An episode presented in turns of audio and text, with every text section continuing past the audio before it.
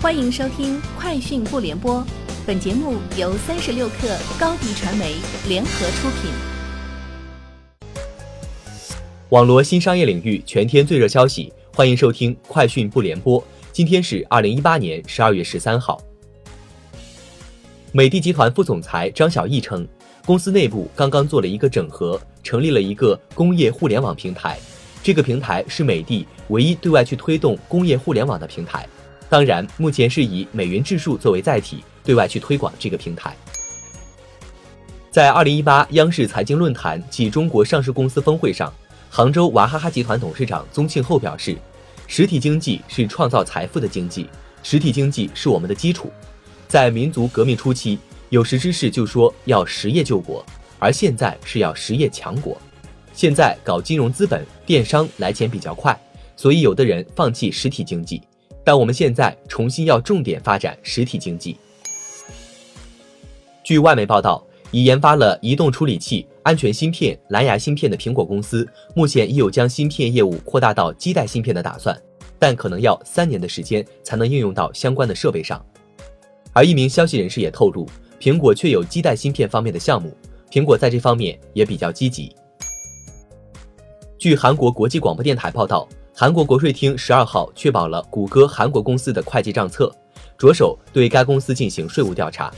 韩国国税厅将就谷歌是否如实申报在韩收入和支出，以及谷歌韩国公司与其总公司的交易手续费是否合理等进行调查。除税务问题外，目前韩国公正交易委员会还对谷歌韩国公司涉嫌针对韩国国内游戏公司滥用其独占地位进行调查。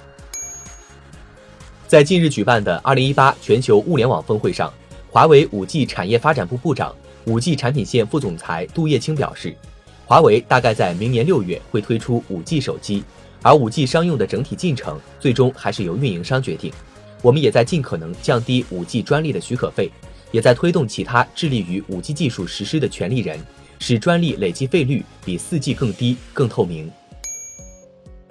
三十六克讯。小米内部发出人员架构调整，将销售与服务部改组为中国区，任命集团高级副总裁王川兼任中国区总裁，向 CEO 汇报；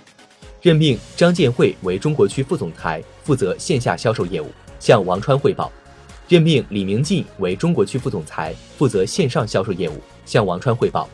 原销售运营部分成销售运营一部、销售运营二部，分别负责手机和生态链产品的销售运营。集团副总裁、销售与服务部总经理汪凌明调任国际部副总裁。俄罗斯联邦电信、信息技术和大众传媒监督局副局长苏博京表示，若谷歌公司不对搜索结果进行过滤，则或在俄境内屏蔽其搜索网站。